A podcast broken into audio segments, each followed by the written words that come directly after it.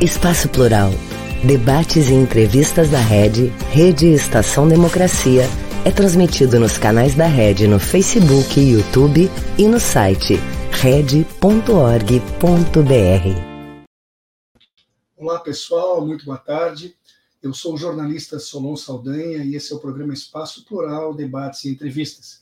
Ele é uma realização da Rede, Rede Estação Democracia, e nós contamos também com a participação de 23 emissoras de rádio e TVs que o retransmitem. Estas ficam em cidades do interior do Rio Grande do Sul, em Santa Catarina e também em Brasília. Hoje estamos com a nossa edição 377 e os convidados do dia são o Lênio Streck, que é jurista, ele tem mestrado e doutorado em Direito do Estado pela Universidade Federal de Santa Catarina e pós-doutorado pela Universidade de Lisboa.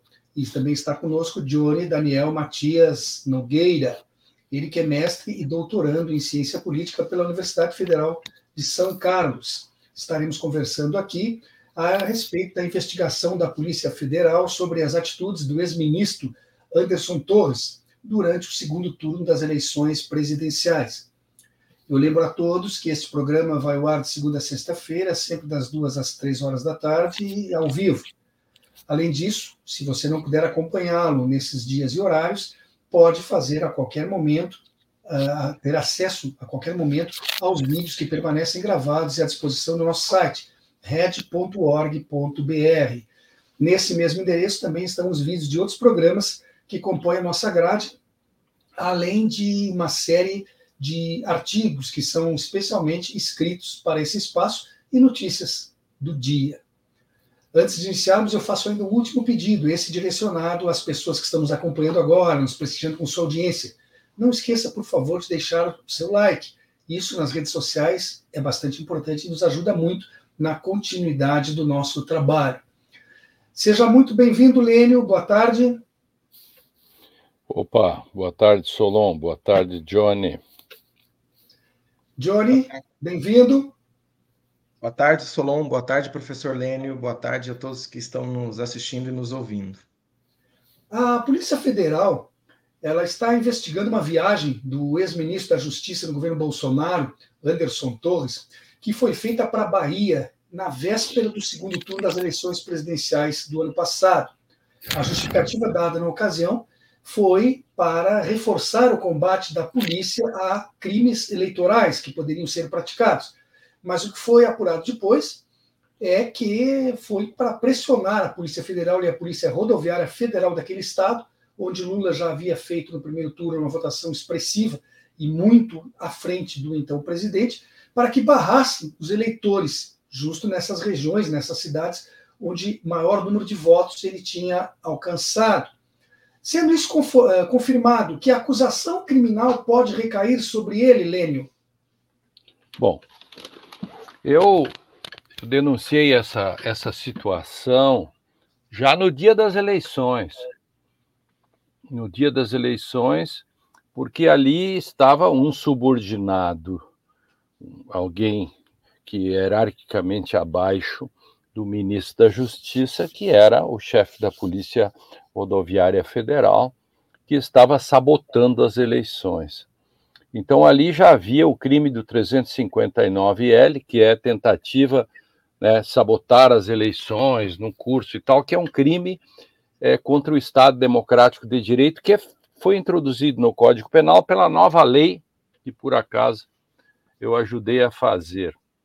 Aquela lei que teve aqueles, deu aqueles aquelas letras para o artigo 359 do Código Penal, a, B, tem a série de letras, né, é, que são as tentativas de golpe e também relacionadas à eleição. Então, ali, já de pronto, o Silvinei devia ter sido. Aliás, é, eu tenho reclamado isso quase todos os dias. Cadê a denúncia contra o Silvinei quem mandou ele fazer isso? Mas tem mais do que isso. Todos já sabiam que estava havendo aquele boicote naqueles lugares todos durante a, o dia da eleição de segundo turno. Por óbvio que o ministro da Justiça sabia. Como o ministro da Justiça, Anderson Torres, não mandou o seu subordinado parar, isso significa, portanto, que ou o subordinado estava diretamente obedecendo suas ordens, ou de fato ele aceitou aquilo, portanto, responsabiliza-o muito facilmente. Além disso, temos que seguir a escala, né, para saber quem mais estava com Anderson nessa parada. É, o, o general Augusto Heleno, quem mais da cúpula do governo, quem sabe o próprio presidente da República, que estavam nessa cadeia de comando e planejamento, porque houve um planejamento, porque Silvinei estava como executor, além de outros que estavam na, nos estados, que são hierarquicamente é, subordinados ao Silvinei, ali na Bahia, outros que foram visitadas as cidades pelo ministro da Justiça, fechando assim um círculo da sabotagem às eleições, que daria um belo PowerPoint, né, tipo da Loyol, em que no meio estaria, o, o, no mínimo, Anderson Torres e as flechas apontando, fecha um círculo e no final apontando para o crime do artigo 359, parece-me a letra L, que é a sabotagem das eleições, que é uma pena altíssima, é, talvez não alta, tão alta quanto devia, mas é que foi possível aprovar durante a tramitação do projeto. Então, isso para mim está tudo muito claro, assim, vai depender muito agora da não deveria, mas vai, mas enfim, é, de uma certa vontade política de, de, de o Ministério Público encaixar essas questões todas, a Polícia Federal investigar bem para chegar ao ponto final disso. Né? Eh, Johnny, eh, nós já tivemos precedentes desta ordem. Alguma vez o nosso país viveu uma tentativa tão explícita do uso do poder eh, para sabotar uma eleição presidencial? Olha, pegando a República, né, de a nova república pós-redemocratização, essa é a primeira vez que isso acontece de maneira tão, tão evidente. Né? É, então, assim, eu acho que isso é o que torna a vitória do, do presidente Lula mais significativa. Devido a todas as condicionantes que Bolsonaro utilizou para tentar vencer as eleições, desde medidas eleitoreiras no último ano, é, o ano passado, né, no ano da eleição, até a utilização de aparelhos do Estado para tentar sabotar, fraudar a, as eleições de, de alguma maneira, de alguma forma. É, eu acho que um, um, ponto também que a gente pode destacar é, é, o seguinte: quando você trabalha com o campo da democracia, o, o importante é que você sabe que não vai ter certeza de todos os resultados, de todos os processos que você compete, que você participa. E a arena, a arena eleitoral é um desses espaços. Você leva o seu projeto, você leva as suas propostas e você não tem certeza do resultado da eleição. Isso, de alguma maneira, é, nos torna democrático. Amar a incerteza é, é, é, algo que nos torna democrático. Quando você quer ter controle de todo o processo, seja eleitoral, seja legislativo, você deixa de lado esse aspecto democrático, porque é próprio é, de regimes autoritários e de regimes totalitários é, querer controlar todo o processo eleitoral e o processo legislativo. Então, o que o Bolsonaro queria, é, ao incitar o seu ministro da Justiça, é, Anderson Torres, naquele contexto, era ter certeza do resultado eleitoral que lhe garantisse a vitória, o que, o que felizmente, para a democracia brasileira não aconteceu. Lênio, você já tocou nisso na, na, resposta anterior, mas eu queria entender, a, a partir da interferência do ex-ministro como é que respinga isso na cadeia de comando da Polícia Rodoviária e da Polícia Federal, na Bahia, por exemplo? Até que nível isso pode ser responsabilizado? Porque há naquele Estado, como em qualquer outro da União, uma, uma chefia. E depois vai havendo uma, uma, uma sequência de comandos. Até que ponto a responsabilidade passa? Pode um policial se recusar a cumprir, se recusar a cumprir uma determinação de um superior seu ao perceber que ela não é uh, legal, ela não corresponde ao que a lei determina? Solon só não pode como deve. Era evidente que qualquer policial, e aí vem a cadeia, quer dizer, o soldado, o sargento, sargento, tenente, assim, aquela história, o, o, o soldado, o, enfim, o, o agente da Polícia Federal, não vou chamar de soldado aqui, porque ele é um agente da Polícia Federal, uhum. ele tem treinamento, ele sabe, e ele sabe, por exemplo, que é, aquilo que ele não faz rotineiramente, por exemplo, parar um ônibus por causa de determinadas situações do ônibus, e naquele dia ele está fazendo, ele deveria saber que exatamente nesse dia ele não pode. Porque se as pessoas, Solon, isso é muito importante, Johnny, se uma pessoa não pode ser presa 48 horas antes das eleições, ou 72 horas, muito menos pode ser parada, impedindo-a ou dificultando, a lei fala em impedir ou dificultar, etc., a, a, a ida até a urna. Né? Veja que todo poder emana do povo. Então, na cadeia de hierarquias legais, todo poder emana do povo, faz com que o voto seja soberano, a democracia é representativa, o direito ao voto é um direito fundamental e o, os policiais têm o dever de cuidar para que as pessoas cheguem até a urna e jamais impedi-las de qualquer modo a não ser que estivessem cometendo um crime. Portanto, disseca a Meca. Disseca a Meca, todos têm que ser, têm que ser responsabilizados. Do, do, do cara que estava ali dizendo pare, deixa eu examinar e tal, fazendo aquela operação é, é, é, operação sabotagem, até quem mandou a ele e o último que mandou é, é, que sempre vai negar, provavelmente, que é o Anderson Torres, que parece muito claro na medida em que é, eu, eu é, é, as pessoas não se deram conta ainda, Solonge, que há um, um, um, detalhe técnico que nessa discussão as pessoas dizem, mas o Anderson não tem nada a ver com isso, ou o próprio. Só que tem um detalhe técnico. Durante o dia, todos os, os veículos de comunicação e, as, e, e denunciaram isso. Portanto, o Anderson Torres deveria, na primeira, se ele não tivesse mandado, imediatamente, no minuto seguinte, dar a ordem para que cessasse essa operação de sabotagem. Como ele não fez, bingo.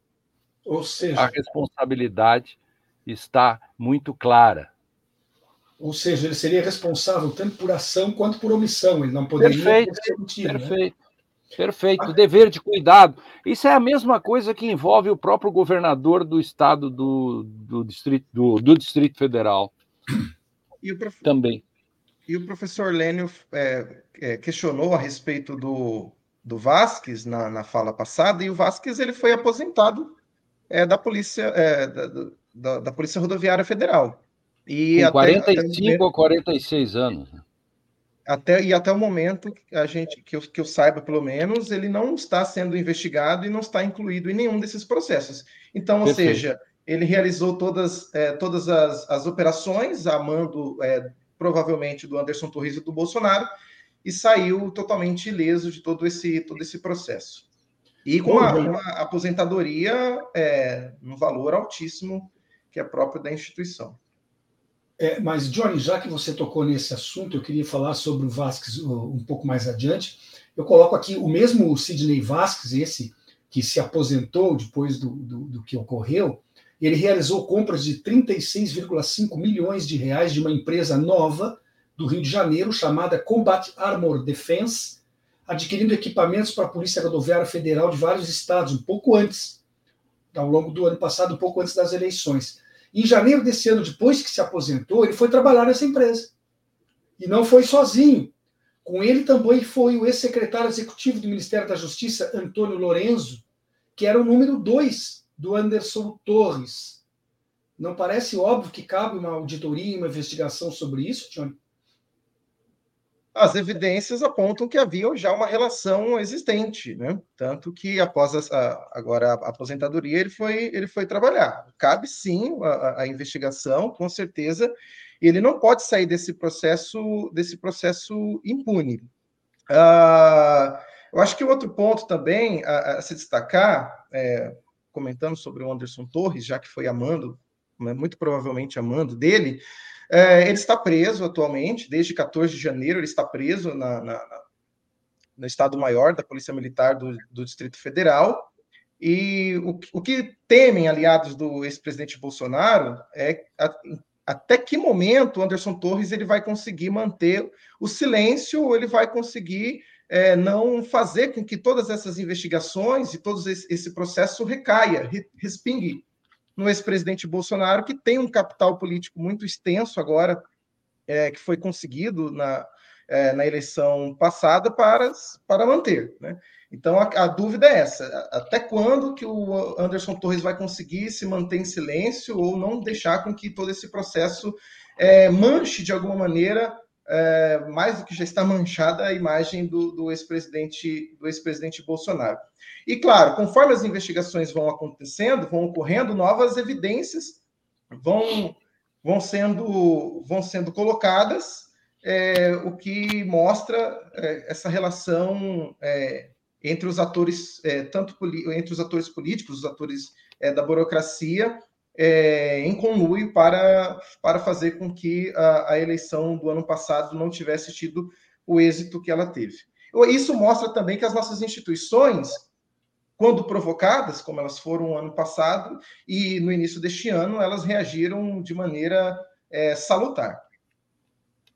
Ah, eu não sei se o professor Lênio concorda com isso, eu gostaria também de, de ouvi-lo a respeito do papel e do funcionamento das, das instituições nesse estresse democrático que a gente, que a gente passou. É, nossa, o, o, o 8 de janeiro, aliás, eu propus ontem no DCM o, que, o, que o 8 de janeiro se transforme no dia da democracia, né? Assim, como simbólico da nossa sobrevivência, porque tudo isso que aconteceu, que começou com a Lava Jato, e depois foi esgarçando, foi enfraquecendo a, as instituições, a política, a, a, criminalização da política. Por exemplo, esse parlamento que, tá hoje, que está hoje aí é produto da antipolítica, tudo isso. Então, você vê o Zé Trovão com o seu chapéu caminhando ali no meio, é o simbólico da antipolítica. Dá para fazer uma tese de doutorado em ciência política Johnny de cara, só com uma fotografia que aparece ali, que é uma espécie assim de retrato do estado da arte, do produto, do esgarçamento da política, dois pontos, né? Uma pesquisa, dá para brincar com o nome de tese. Aí vem toda essa história, por exemplo, o que simboliza um pouco a, aquilo que o Hegel, o Hegel, num determinado momento, Hegel diz eh, Deutsch, Deutschland ist kein Staat mehr, ou seja, a Alemanha já não é um Estado. Houve um momento, com tudo que aconteceu, que o Brasil já não era um Estado. Então, nós estamos agora imitando o Hegel, uma, ou o Bismarck, enfim, é, é uma espécie de Norvida, né? De novo, é, é, é, mais uma vez, vamos de volta a fazer algo, um Estado de novo. Né? O Brasil precisa voltar a ser um Estado. Não é possível que um menino, um jovem de 46 anos, se aposente. Só isso já é o escândalo da República. Só isso já. Uma república que permite que alguém se aposente aos 46 anos, com salário integral, Saia imediatamente, vá para uma empresa privada. Tudo isso que vocês disseram aí, eu assino embaixo. A minha pergunta é: onde está você, República? Então, essa questão é, é uma questão simbólica. O, o, o, eu reclamo isso todos os dias. Minha outra reclamação, Solon, é onde está a denúncia dos crimes cometidos em Manaus? as pessoas que morreram sem ar, onde está a denúncia disso? Eu, o que eu, eu estou nas minhas perorações quase diárias é, pelos veículos, por aí eu tenho cobrado, digamos assim, eu preciso de sinais exteriores de institucionalização e reinstitucionalização, Johnny. Eu preciso que a, as instituições me deem elementos para que eu acredite. É, porque é, é, é, é necessário que esses dados objetivos apareçam para a gente e que todas essas questões de reinstitucionalização e todas as coisas não fiquem no plano volitivo, apenas dos desejos de alguns atores ou de muitos atores, mas sem dados concretos objetivos, a gente não avança nesse processo. Né? Lênio, já que você tocou nesse assunto, não é exatamente a nossa pauta de hoje, mas eu acho que ela é bastante importante para se deixar passar sem, sem adicionar alguma informação. No caso de Manaus, onde várias pessoas morreram, ou seja, isso é um, é um crime contra a vida, né? A quem caberia esta denúncia e ela pode ser feita até quando? Bom, essa denúncia pode ser feita é, é, pelo Ministério Público lá de Manaus, é, naquilo que, que envolve o Ministério Público do Estado, o, o governo estadual, naquilo que envolve verbas federais do Ministério Público Federal. Não, não, não tem nesse momento nenhuma questão ligada ao Supremo Tribunal, a não por quê? Porque as figuras que participaram disso hoje é, é, é, é, elas estão hoje com foro privilegiado, mas, por exemplo, Pazuello, né, ele, ele teve um período que ele saiu, a dúvida seria com relação a, a alguém que estaria num cargo hoje e que não teve solução de continuidade no meio. Vamos supor que algum ministro.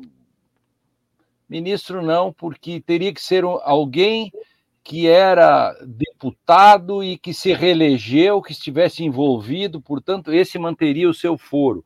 Mas, por exemplo, mesmo que isso envolva a, a Bolsonaro, envolva Pazuello, que parece mais evidente, e outros, o foro é a Justiça Federal de Manaus.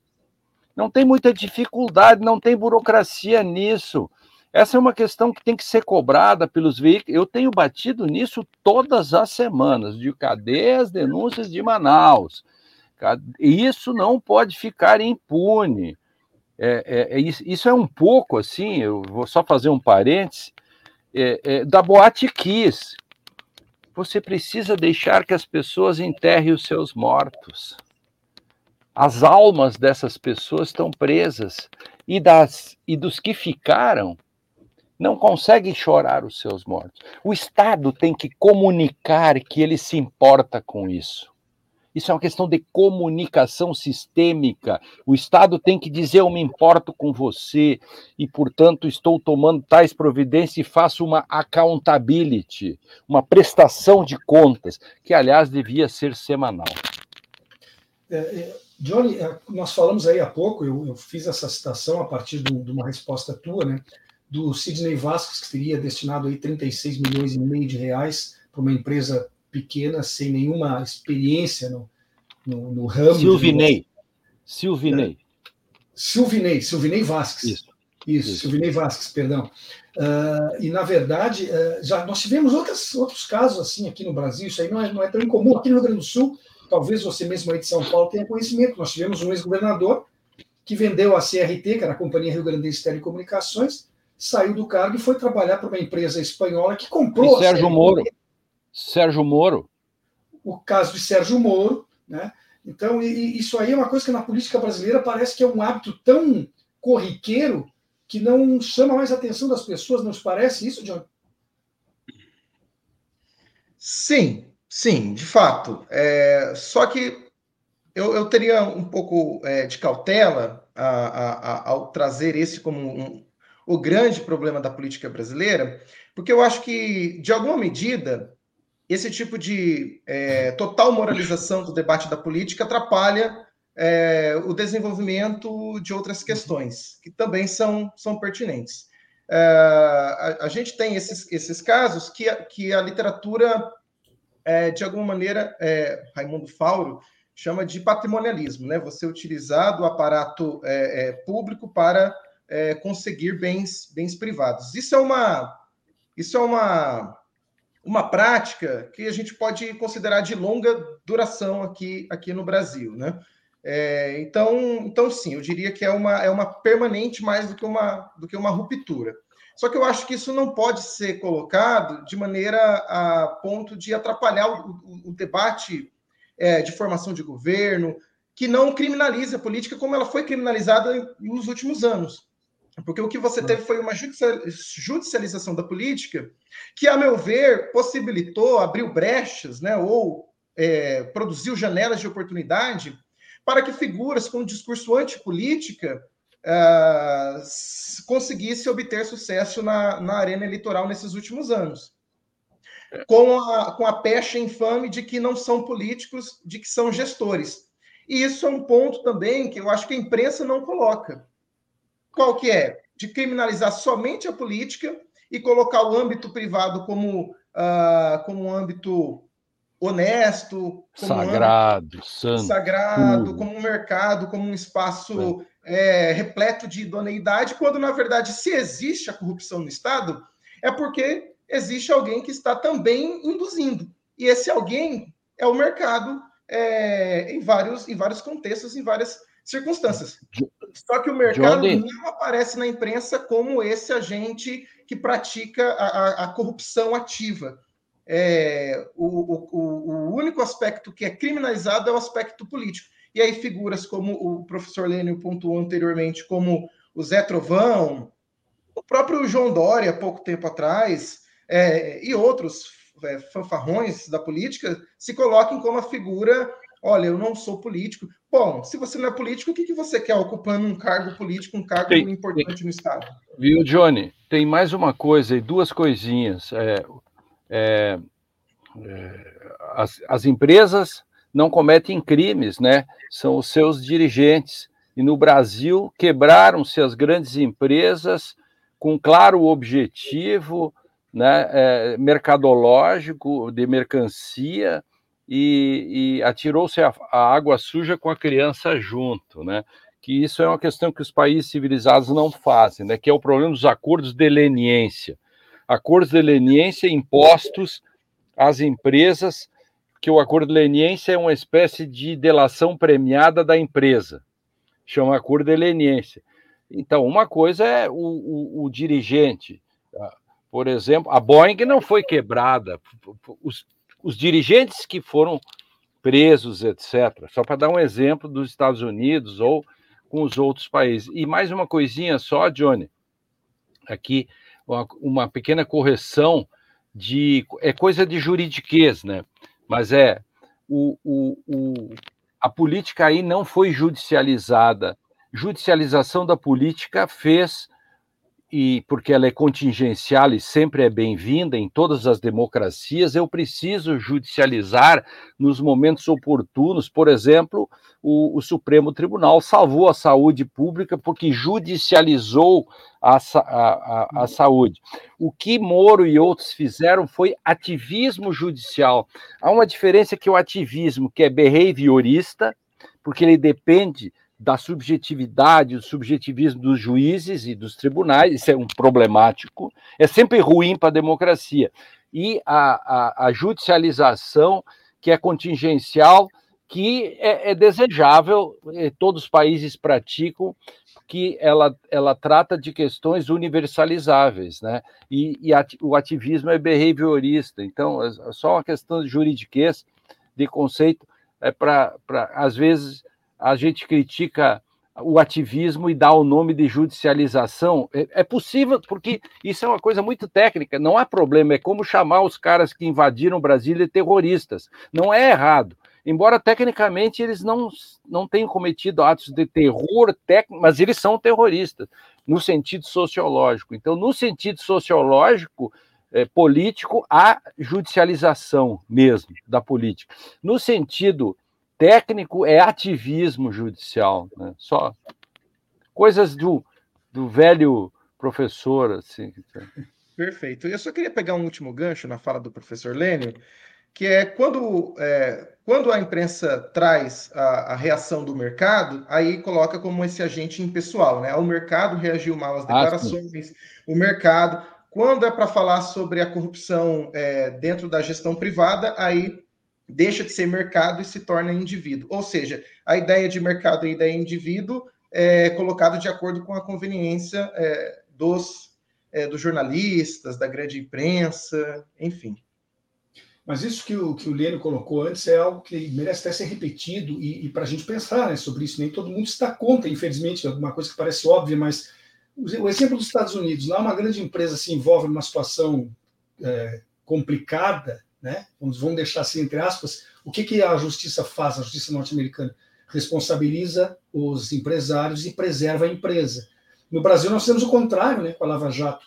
A gente salvou os empresários, que, que, que teve gente que desviou dinheiro e que pôde ficar com parte do dinheiro desviado em troca do, das, suas, da, da, das suas declarações, e, e, e enterra-se a empresa, causando Entrega a empresa. Emprego, perda de, de recursos, Aqui a empresa é destruída e o empresário é preservado, né, Lênin? Isso, esse é o problema. Os acordos de leniência são os acordos uh, que acabaram. Uh, o, o, o, o, veja, por exemplo, a própria Petrobras pagou uma fortuna em multas quando ela era vítima. É verdade. E ainda depois teve que pagar aquela empresa que cuida de tudo isso é, ainda tem que pagar altos é, salários para o próprio Sérgio Moro, que foi o juiz. Quer dizer, o Hegel tinha toda a razão, pois o, o, Brasil já não era um Estado, né? Não que ele seja já um Estado agora, mas é, é, é necessário voltar a ser um Estado, mesmo que precário, mas um Estado, né? Então, evidentemente que acordos de delação é, que já são problemáticos e que enriqueceram muitas pessoas, acordos, porque sem os acordos de delação do modo como foram feitos, a, a própria Lava Jato não teria tido sucesso no que ela fez. Por quê? Porque os, os procuradores aí que atuaram na Lava Jato escolhiam, indicavam quem eram os advogados, Johnny, para fazer a delação. Tem um, um, dos grandes advogados do Brasil, que eu fui advogado dele, inclusive, é, um dos grandes advogados do Brasil, é, é, ele, ele foi impedido de, de, de fazer um, de, num, num processo de delação, porque o Ministério Público disse: com esse eu não faço. E eles tinham uma lista. Quer dizer, tudo isso mostra como houve uma apropriação do público por um subgrupo do próprio público. Porque a gente sempre fala que o patrimonialismo é a apropriação do público pelo privado. Mas quando o próprio sub, uma facção do público ajuda nesse processo do, do, do, do público uh, lato senso, né? Uh, nós temos agora um breve intervalo. Eu peço para vocês que aguardem aí, não dá dois minutos, nós já voltaremos com a nossa conversa de hoje. Um país sem serviço público, sem concurso público, dependendo de nomeações políticas. Já imaginou? É o que pode acontecer com a aprovação da reforma administrativa. A Durga Sindical, em defesa dos professores e da educação pública e de qualidade. Educar não é somente fazer prédio. Prédio não ensina ninguém. Quem ensina é o professor. O governo tem que entender isso. Na escola nós somos um só. Seja professor, seja funcionário, o reajuste tem que ser igual para todos. Meu básico é 657 reais. O que a gente está pedindo é o mínimo de respeito. É para ter comida no prato. Eu dei a minha vida pela educação. Valorização e respeito. É para os que estão na escola e também para quem já está aposentado. CEPERS, a luta pela educação é de todos nós.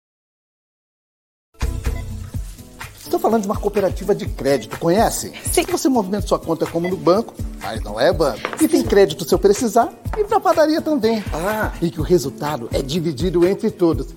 E você pode investir com segurança. Sim, é simples. A Cressol tem tudo isso. Lá, ganhar é para todos. E se eu quiser cooperar? É simples. Vem junto! Cressol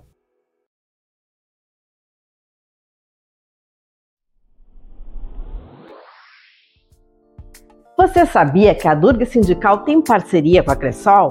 Uma instituição financeira para atender especialmente você, filiado filiada.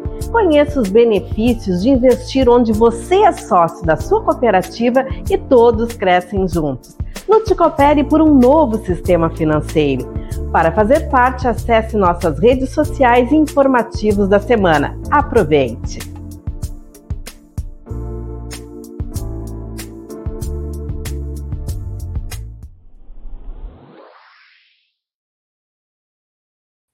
Voltamos com o programa Espaço Plural, debates e entrevistas. Ele é uma, realização da Rede, Rede Estação Democracia. Nós contamos também com uma série de 23 emissoras de rádio e TVs parceiras que o retransmitem.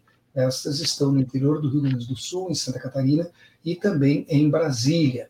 No programa de hoje, nós estamos aqui conversando com o Lênio Streck, jurista. Ele tem mestrado e doutorado em Direito do Estado pela Universidade Federal de Santa Catarina e também pós-doutorado pela Universidade de Lisboa. Conosco ainda Johnny Daniel Matias Nogueira, ele que é mestre e doutorando em ciência política pela Universidade Federal de São Carlos, de onde fala conosco uh, neste momento. Estamos tratando com ambos sobre a investigação da Polícia Federal sobre as atitudes do ex-ministro Anderson Torres durante o segundo turno das eleições presidenciais. E não só sobre isso, é evidente. Uh, a Polícia Federal está cumprindo mais 16 mandados de prisão e de busca e apreensão na chamada Operação Lesa Pátria, que investiga os atos antidemocráticos de 8 de janeiro. Está fazendo isso desde o dia de ontem. É, são em vários estados que acontece, apesar de, mais uma vez, o Rio Grande do Sul está fora dessa relação. Não sei por que, que eles andam esquecendo alguns nomes que a gente sabe que estão por aqui. Até quando isso ainda poderá ser feito? Eu pergunto para vocês. Existe algum prazo final, Lênio, para que os inquéritos sejam concluídos? O que, que a lei diz sobre isso? Não, é, não, não existe o prazo porque o relator, que é o, o ministro Alexandre de Moraes, ele, ele, na medida em que surgem fatos novos, ele vai desencadeando, porque existe o inquérito mãe, que gerou as denúncias dos mais de mil, dos quais 100 serão recebidos agora, nesses dias, ou já começou essa noite, né? E tudo que vai surgindo vai dando aso a essas operações que se dão Brasil afora. Eu ainda estou curioso, eu estou ainda esperando uma operação, e, por exemplo, para pegar todos os veículos de comunicação que incentivaram o golpe, que diziam todo o tempo que tinha que ter invasão dos militares, etc. E aí é, vai faltar espaço para denunciar tanta gente, porque o artigo 286 do Código Penal foi, foi, foi violado, né? Então incitavam, etc. E, e, eu não vi nenhum ainda ter sido. E aliás, eles continuam cometendo, alguns continuam cometendo os mesmos delitos. Então eu, eu, eu espero que o que o que no decorrer dessas dessa operação e, da, e no decorrer da, do processo e da investigação que surjam outros, né? Isso não tem limite de tempo. Tecnicamente, você, se daqui a um ano se descobrir novas coisas, não há problema nenhum e, e vai e, e, a polícia vai atrás e pode ser feita. Ainda pode ter gente que pode ser processada individualmente depois. Vamos supor que esses aí terminem o processo deles e se descubra coisa depois. Pode ser. Aliás, aqui no, no Rio Grande do Sul, mesmo para ficar aqui do Estado, essa não é nem competência, não precisa, não tem nada a ver com os atos diretamente do dia 8, não precisa meter o Alexandre de Moraes nessa coisa toda.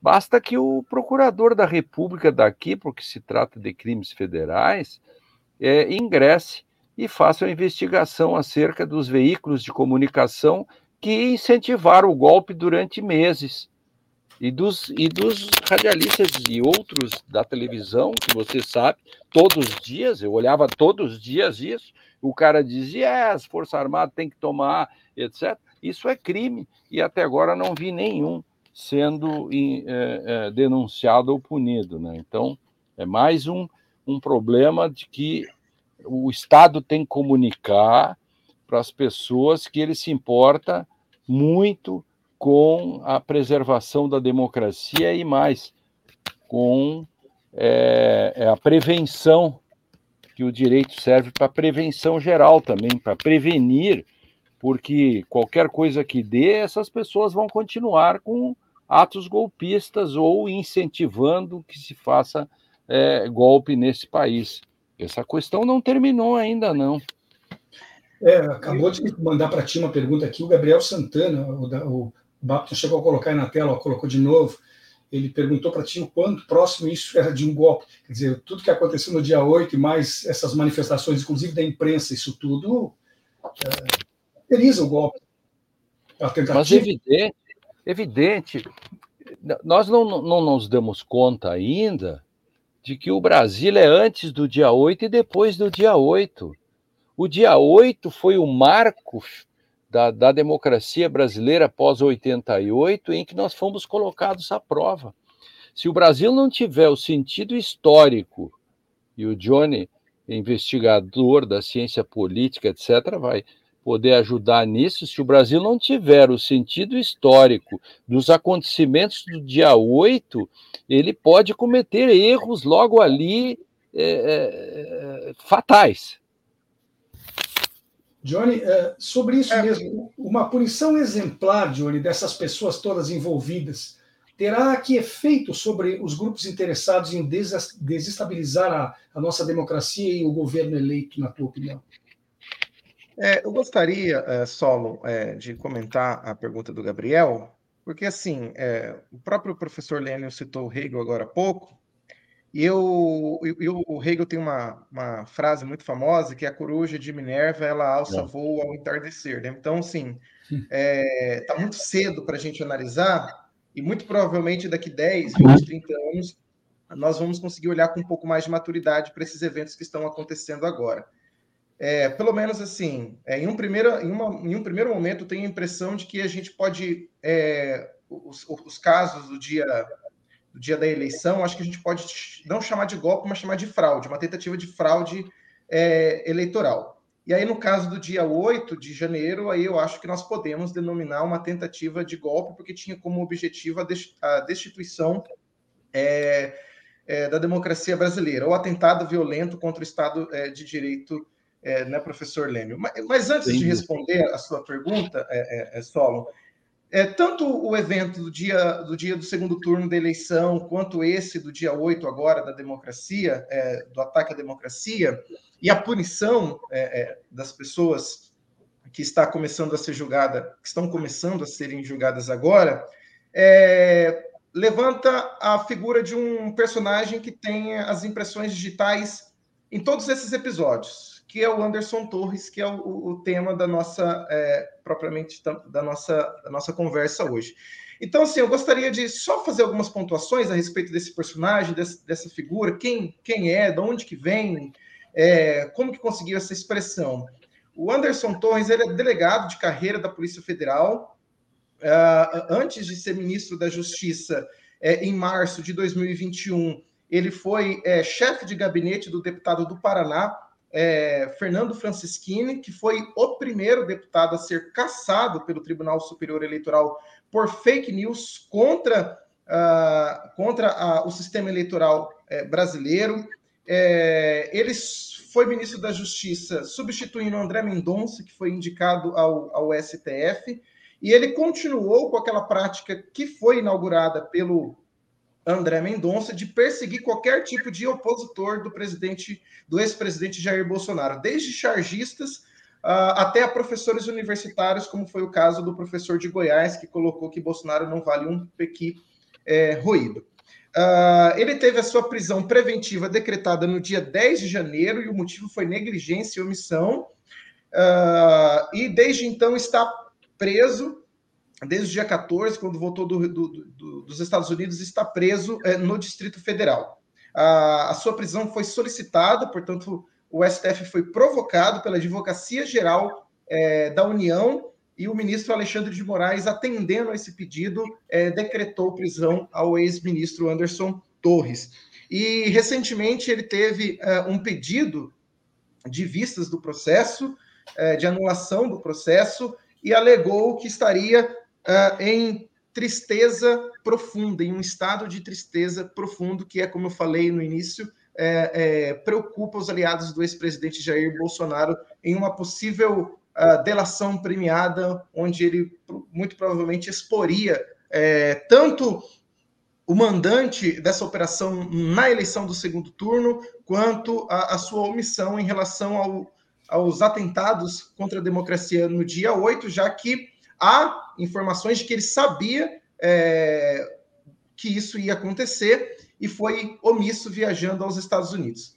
Lembrando que, quando prestou depoimento à Polícia Federal, o Anderson Torres procurou passar uma imagem de alguém moderado, ele chegou até a afirmar no depoimento que jamais questionou o resultado da eleição e que é, não pertence a essa guerra ideológica, contrariando todas as suas ações é, durante o, o, exercício do cargo de ministro da Justiça, tentando passar essa imagem de alguém moderado, alguém que está que alguém que está arrependido. Em relação, a, em relação ao governo Lula, se, se desestabilizaria ou não o governo Lula? É, eu penso que Lula agiu de maneira rápida e de maneira é, eficaz quando convocou todos os governadores para a reunião após esses ataques é, contra a democracia, reunindo governadores, reunindo o presidente do Supremo Tribunal Federal, reunindo o presidente do Congresso Nacional, para mostrar que, olha, as instituições elas estão aqui e estamos nos unindo, tanto os três poderes quanto uh, os entes federativos, para dizer que a democracia não ruiu, não vai ruir e então, tanto aliados do ex-presidente Jair Bolsonaro também estiveram presentes nessa reunião, o que mostra que ele agiu de maneira rápida e de maneira eficaz. Uh, não acredito que o governo Lula se desestabilizaria é, por conta dessa, desses ataques, porque ele teve uma, uma ação pronta, uma ação eficaz. É, a questão é a, que tipo de oposição que será feita ao seu governo durante esses quatro anos. Eu acho muito, muito interessante, porque é, semana passada foi comentado sobre os 100 dias de governo Lula, né? Aquela marca simbólica né, que nós importamos dos Estados Unidos, os primeiros 100 dias de governo. Eu acho que nós podemos falar também sobre os primeiros 100 dias da oposição. Né? Os primeiros 100 dias da oposição foram é, sem, sem nenhuma expressão e sem nenhuma figura de liderança, já com esse presidente Jair Bolsonaro, que espera-se, né, espera, os, seus, os seus aliados, os seus entusiastas esperam que ele assuma esse papel de líder de uma oposição, ficou nos Estados Unidos durante três meses e somente agora que foi voltar para o Brasil. Então, assim, eu penso que há um vácuo, há um vácuo de poder nesse momento, é, que ainda não foi ocupada por nenhuma liderança no campo da, no campo da direita. É, no entanto, uh, o fato de não haver uma liderança é, raivosa que conduza essa que conduza essa massa de opositores ao governo Lula uh, não significa que a vida do Lula vai ser fácil, porque todas as reações da oposição até agora foram provenientes de, de próprias falas uh, mal colocadas, de comunicações mal feitas da equipe do, do, do, do presidente Lula, seja no campo da economia, seja é, em outras esferas, que o próprio Lula depois é, pontuou como genialidades de seus ministros que levam à imprensa suas ideias sem antes passar pelo crivo da Casa Civil uh, e, e, de, sua própria, de sua própria equipe política. Uh, Lênio, ontem, como nós já falamos rapidamente antes, o Supremo começou a decidir sobre os primeiros 100 presos, daqueles mais de mil, né, que estiveram envolvidos nos atentados contra os três poderes em Brasília. Mas nos explica tecnicamente como é que isso se dá. Todos os ministros votam e basta maioria simples para que eles virem réus? Exatamente. É, o, o, o, julgamento é virtual, né? então a, o que está se fazendo agora é a fase do recebimento da denúncia. Então, o voto relator, que já deve ter postado o voto, acho que hoje à tarde ou amanhã a gente já vai ter notícias sobre isso, não é segredo de justiça. Então, já nesse momento que a gente está falando aqui, eu não sei se alguém já não postou o voto do relator. E, e aí os demais vão seguir ou não né, o voto do relator. E meu palpite é de que a denúncia será recebida só com exceção dos votos, talvez do voto dos dois ministros, né, do ministro Nunes. Uh, é, esse talvez até vote junto com a maioria, né? O, o, o, o André Mendonça talvez é, faça, digamos, seja mais uhum. faça um voto mais fiel, talvez. Não sei. É, haver, porque como é um recebimento da denúncia, até pode haver unanimidade, viu? Porque ainda não é o voto final da condenação do processo, é, é apenas aquilo que, que diz que haverá processo, porque o processo mesmo começa quando a denúncia é recebida. Então, a partir desta semana, agora é que nós teremos um processo, tecnicamente falando, dos atos do dia 8. Os primeiros 100 réus do processo. Então, quando tiver recebida a denúncia, esse é o ato que instaura, é, para falar um pouco de juridiqueza aqui tal, que é uma chatice também, mas é, instaura-se a ação penal né, com o recebimento da denúncia. E vamos ver depois, porque aí depois é, é, é a fase de instrução, né, que será feita pelos juízes instrutores, porque cada ministro tem um juiz instrutor. Então, os ministros, os juízes instrutores, é que fazem esse trabalho para os ministros, né, como atividade delegada. Lembram aquele juiz que interrogou, e que fez a audiência de custódia para o Alexandre de Moraes, no caso do deputado Bombadão, do Daniel Silveira. Silveira. É, é, é façam, é, é, bem assim que funciona, tá? É bem assim que funciona. Eu, eu, queria acrescentar também a ti, em função do teu conhecimento na questão ju, jurídica, né? E os militares, por suas ações e omissões, eles também para serem punidos, vão ser julgados pelo mesmo tribunal? Ou, uma vez demonstradas suas responsabilidades, isso termina indo para a justiça militar, Lênin? Não, nesse caso não, né? Seria muito raro um militar ir para a justiça militar especificamente, porque ele teria que ter tomado atitudes como militar especificamente, aí ele estaria conforme o artigo 109 do Código Penal Militar, é, fazendo atos militares e seria votado. Como esse golpe, essa tentativa de golpe, digamos, ela envolve uma coautoria com um monte de gente que todos tinham o mesmo objetivo, né? Uh, eles entram como civil, uh, eles, eles estavam em é, que eventualmente são militares, mas seus atos são atos que, né, a menos que alguém assumisse dizendo aqui é o comandante tal ou o, o, o tenente tal em nome do exército ou na minha função, ele estaria exercendo nesse caso aí sim uma atividade que um crime que estaria é, para ser julgado pela justiça militar. Mas assim, ao que vi, é, é, a não ser alguns algumas mais altas patentes por uma questão de disciplina ou não, mas que não ligados diretamente com aquelas atividades ali do oito, mas de algum modo, mas que são atividades militares, acho que alguns até poderão ficar no âmbito da justiça militar. Uhum. Pelas especificidades, né? Sim. Da Mas diferença. Geral, é, da diferença. É. Veja que o próprio Supremo, essas coisas são bem complexas, porque o Supremo acabou de decidir, para mim, erradamente, que o, quando o exército está em GLO, aquele, né, o, o lei e ordem, o, o, os atos que eles cometem são julgados por militares.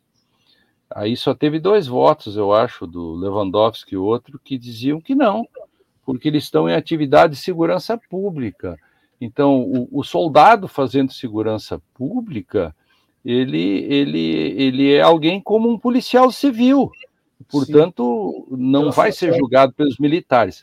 Porém, o Supremo decidiu que quando existir a GLO, essa, os atos criminosos dali serão julgados pela justiça militar. Acho que isso não dá boa coisa, acho que o Supremo é, não se ouve bem nessa decisão. Embora o próprio Supremo entenda que nas atividades agora do golpistas, eles sejam julgados como no, no, na Suprema Corte e não no, pela Justiça Militar. Johnny, eh, você acredita que a Justiça terá condições e talvez coragem de agir com a mesma desenvoltura contra os financiadores dos atos golpistas? Porque isso não está se vendo até agora, né? Quem está lá até esse momento detido é o, o Arigó que quebrou a vidraça e que destruiu o patrimônio público. E os financiadores, Johnny, o que, é que tu pensa sobre isso? Então, é, bom, aí esses, é, essas figuras que são mais privilegiadas, né, é, elas têm possibilidades de conseguir é, não, não serem responsabilizadas. Mas há é, denúncias, há denúncias contra eles. Muitos ah, financiadores isso. estão lá denunciados, porque o Ministério Público ele dividiu o financiador o planejador e o executor. Mas então, ele fez direitinho. Né? É, o Ministério Público, nesse caso, diga-se de passagem, fez bem a sua lição de casa, viu? As denúncias foram bem feitas. Uhum. As Posso denúncias foram isso? feitas, mas é, isso não significa necessariamente que vá ser, não, vá ser aplicado, porque aos amigos não. o pão, aos inimigos o pau, diria o Vitor Nunes Leal lá no coronelismo, inchada é. e voto, né? Aliás, que belo, que belo livro, né? Que devemos reler, porque escrito em 1948, né? Até, é uma tese, uma dissertação dele. E, e, e ele fala da República Velha. Mas que coisa impressionante como os atos e tudo que foi feito nesse governo, na eleição, e a derrama de dinheiro, Johnny, a derrama de dinheiro, o uso do, desse negócio do empréstimo consignado, bolsas dadas a mais, é coronelismo inchada e pós-modernidade, né? Sim, e eu sim, é, só eu trouxe alguns dados eleitorais, é, porque parafraseando um, um, o filósofo Foucault, né, onde há poder, há resistência, uh, mesmo com é, mesmo com toda essa, essa operação que aconteceu no dia, é, no dia do segundo turno da eleição, com mais de 50% da operação concentrada na região Nordeste, é, principalmente no estado da Bahia, como o Solon é, colocou no início, da, do, início da, do nosso programa, o, o índice de abstenção no segundo turno na Bahia foi de apenas. Foi, é, o índice de abstenção foi menor no segundo turno na Bahia do que no primeiro turno. Então, ontem eu até fiquei, fiquei pensando nesses dados, né, quando eu entrei no site do TSE para buscar. No primeiro turno, na Bahia, a abstenção foi de 21,33%, que representa do, mais ou menos 2,4 milhões de eleitores. No segundo turno, a abstenção foi de 20,48%, o que implica ali mais ou menos em 2,3 é, milhões. Então, mesmo com esses, mesmo com essa tentativa de fraudar as eleições, a população conseguiu resistir e colocar em prática também a sua, a sua inteligência, o seu conhecimento, como depois nós vimos nas redes sociais é, é, a própria população publicando vídeo alertando que estava acontecendo essas, é, essas operações, mas que eles estavam pegando outros caminhos para conseguir ir votar. Da mesma maneira na região Nordeste, a abstenção na região Nordeste no segundo turno foi menor do que no primeiro turno.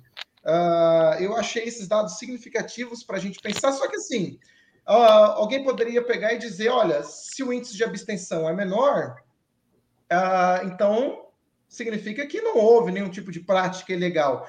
Mas aí o professor Lênio está aqui, ele pode até nos ajudar a pensar essa questão, né? O fato de a tentativa claro. de homicídio não ter sido, não ter é, tido obtido sucesso, não significa que não houve a intenção e que a intenção não é crime, né, professor? Então a própria intenção de fraudar pode também significar um crime, não necessariamente precisa. Não, ter... e, nesse, é, e nesse caso aí, encaixa-se, é de carteirinha. Se no primeiro ano da faculdade, dê um exemplo aí de encaixe de conduta com um crime. Pega o caso do Silvinei. e de, e de tudo que aconteceu nesse dia. Uh, o, o, Solon, o, o, Johnny, eu tenho, em um minuto, eu tenho que entrar num outro evento. E. Só, e... Lênin, desculpe, é. então eu te interrompo. Já que tens um minuto, eu vou te dar 30 segundos para que tu responda a última questão que eu havia preparado para o nosso programa. E daí eu fecho com o Johnny, tá ok? É. Eu queria te perguntar, quem tu acha, não tem nada a ver com o nosso tema de hoje, mas é importante saber a tua opinião. Como é que tu acha que deve agir o presidente Lula na substituição do ministro Ricardo Lewandowski? A indicação dele precisa respeitar isso que estão falando tanto de representatividade, gênero, raça, sei lá o quê. Não. O que, é que você diria sobre a escolha que o presidente deve fazer? Bom, o presidente deve escolher alguém que tenha o tamanho do cargo, o tamanho do Supremo Tribunal. E, e se tiver uma mulher, um negro, um gay, um hétero, um indígena que tenha todas as condições exigidas para ser ministro supremo, deve ser guindado lá, mas não é o fato de insistir uma mulher que pode levá-lo. Isso me parece evidente. Se não fosse por isso, as pessoas teriam votado numa negra para presidente da República e de esquerda, se for o caso, foi do PSTU, e eles preferiram um homem branco, hétero, é, como o, o, o, Lula. Isso tudo me parece, assim, que, que, que, são coisas evidentes, e eu sou insuspeito pela minha luta antiga a favor de, de direitos, sou antidiscriminatório, etc., tudo, tudo isso, então, para mim, isso é uma coisa muito normal. E com relação a quem deve ser ou como deve ser, né, é, concurso de misses, é mais ou menos assim, né? Vocês não sabem o que é concurso de Miss, né? Nunca tiveram, mas eu já. Porque a minha mulher foi foi Miss e me contou todos os bastidores, né? Como funciona. Então, se você me perguntar quem deve ir, você estaria perguntando eu que sou candidato, quer dizer, sou citado para ir ao Supremo, eu estaria dizendo que a Miss São Paulo, ela é mais bonita que eu. Então, eu posso até ter um joanete, estar acima do meu peso, mas isso não significa que eu vá dizer que a Miss São Paulo ou a Miss Rio ou Bahia é melhor do que a Miss Rio Grande do Sul, entende? Então, isso é um pouco do concurso assim, claro. a gente eh, dá respostas genéricas, né? Lene, eu, eu, sabia, eu, sabia, que eu ia te deixar numa saia justa com essa pergunta, mas ela era necessária. Te peço não, desculpas, mas é necessário cumprir o trabalho é, é isso. jornalista eu tenho brincado muito com essa questão do concurso de Misses e também tenho dito, né, usando essa comparação do, do, do, do da candidata do PSTU, claro. que me, eh, me parece importante, porque ela era uma mulher negra e de esquerda, e inteligente, e, e formação, etc., e teve poucos votos. Por quê? porque teve alguém que teve outras qualidades que, para além disso, entendeu? Então, é, é, é, é importante, porque tinha um partido por trás, então todas essas coisas têm que ser feitas. Eu sou favorável a que entre uma mulher, um indígena e tudo, tudo, mas eh, desde que. Então, desde que, desde que. Johnny, prazer, querido. Solon. Fui, estou indo para as beiradas aqui, tá, tá bom? Certo. Muito obrigado mais uma vez Valeu. pela tua participação. Um abraço. Um abraço, é, tchau, tchau. Tá certo, até mais. Johnny, eu fecho contigo, já até ultrapassamos o nosso tempo, mas eu gostaria de te ouvir aí sobre o que tu diria. Se tu pudesse ser aí um conselheiro do Lula hoje, aí o Lula diz, Johnny, quem é que eu indico? Tu teria alguma sugestão para dar para o nosso presidente, Johnny? Olha, uh, nossa, assim, o Lula foi o Lula indicou é, o primeiro-ministro negro para o STF, que foi o Joaquim Barbosa. É, agora não me recordo exatamente o ano que o Joaquim Barbosa foi nomeado. O Lula indicou uma mulher, se eu não estiver enganado, a Carmen Lúcia é a sua indicação.